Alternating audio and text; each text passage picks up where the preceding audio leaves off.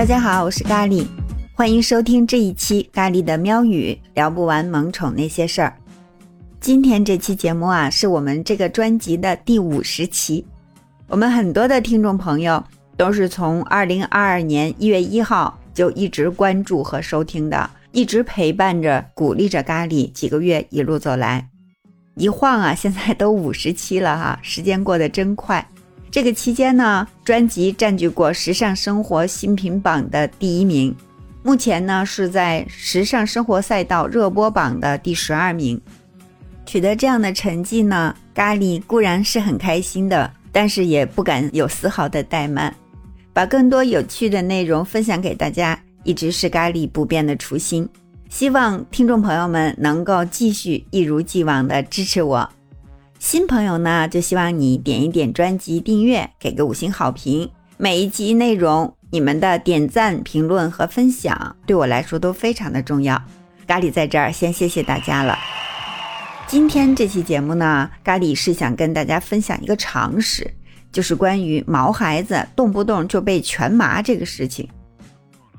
这不春天来了吗？很多宠物医院都推出了毛孩子绝育、驱虫、洗牙等等这些促销活动。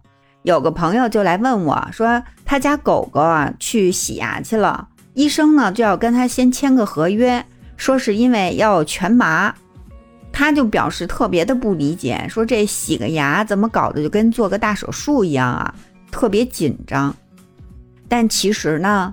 毛孩子洗牙全麻是必须的，因为咱们这个宠物牙齿这个牙菌斑很容易变成牙结石，紧贴在牙齿表面很难清理，然后就得用那个非常锋利的那种刮齿器哈来去给它处理掉。你想，猫猫狗狗平时连普通的刷牙都没有办法接受，那它怎么能够接受突然就被带到一个陌生的医院里头，然后陌生人拿着一个。发出奇怪声音的金属器具啊，在他嘴里刮来刮去呢。这种情况下，如果要是不全麻的话，它们就很容易因为恐慌而挣扎，从而容易被误伤。尤其是在清理上面那个臼齿的时候，就是咱们常说的那个磨牙，离眼球特别近。那么宠物在挣扎过程中很容易就被戳到眼球，而且要是不麻醉的话。那洁牙的医生，你想想，他得是一个什么处境呀？肯定得被毛孩子又抓又咬的，也很容易受伤。而在麻醉状态下呢，宠物就完全放松了，处于一副极其配合的状态哈。医生就可以从容的给毛孩子做各种的检查。有的呢，为了准确的衡量牙齿健康，创建医疗方案，医生还需要给宠物做一个 X 光片儿。只能是在全麻下才能进行，而且那些专业完整的洁牙流程啊，除了是清洁肉眼看得见的那个牙齿表面以外，还会把那个牙龈下面我们看不到的部位也要做清洁。另外呢，洁牙都会用到水，如果要是没有麻醉的话，这个宠物在应急挣扎的时候，很容易把有那些杂质的水吸到身体里面。如果要是吸到肺部，就容易引起感染，从而呢威胁到呃宠物的健康。我记得萨哈小时候，他第一次全麻就是在换牙的时候，他有一个犬齿的乳牙特别顽固，恒牙都长出来了，乳牙就还是不掉，那我只能把他带医院去了。当时医生一说要给他全麻，我也吓了一跳。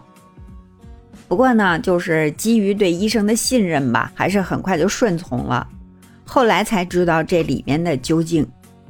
而且现在正规的医院啊，都会使用那个吸入性的麻醉，效果来得快，去的也快，非常安全。去年带咖喱去做绝育的时候就是这样的，手术做完他也醒了，估计除了觉得自己缺了点什么以外，也不会有任何的不适感。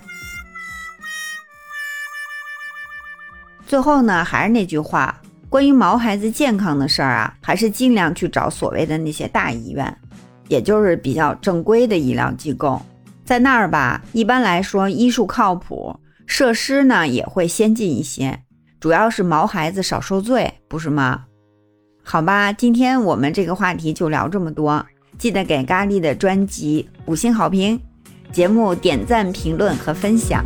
感谢你的收听和互动，我们下期节目再见。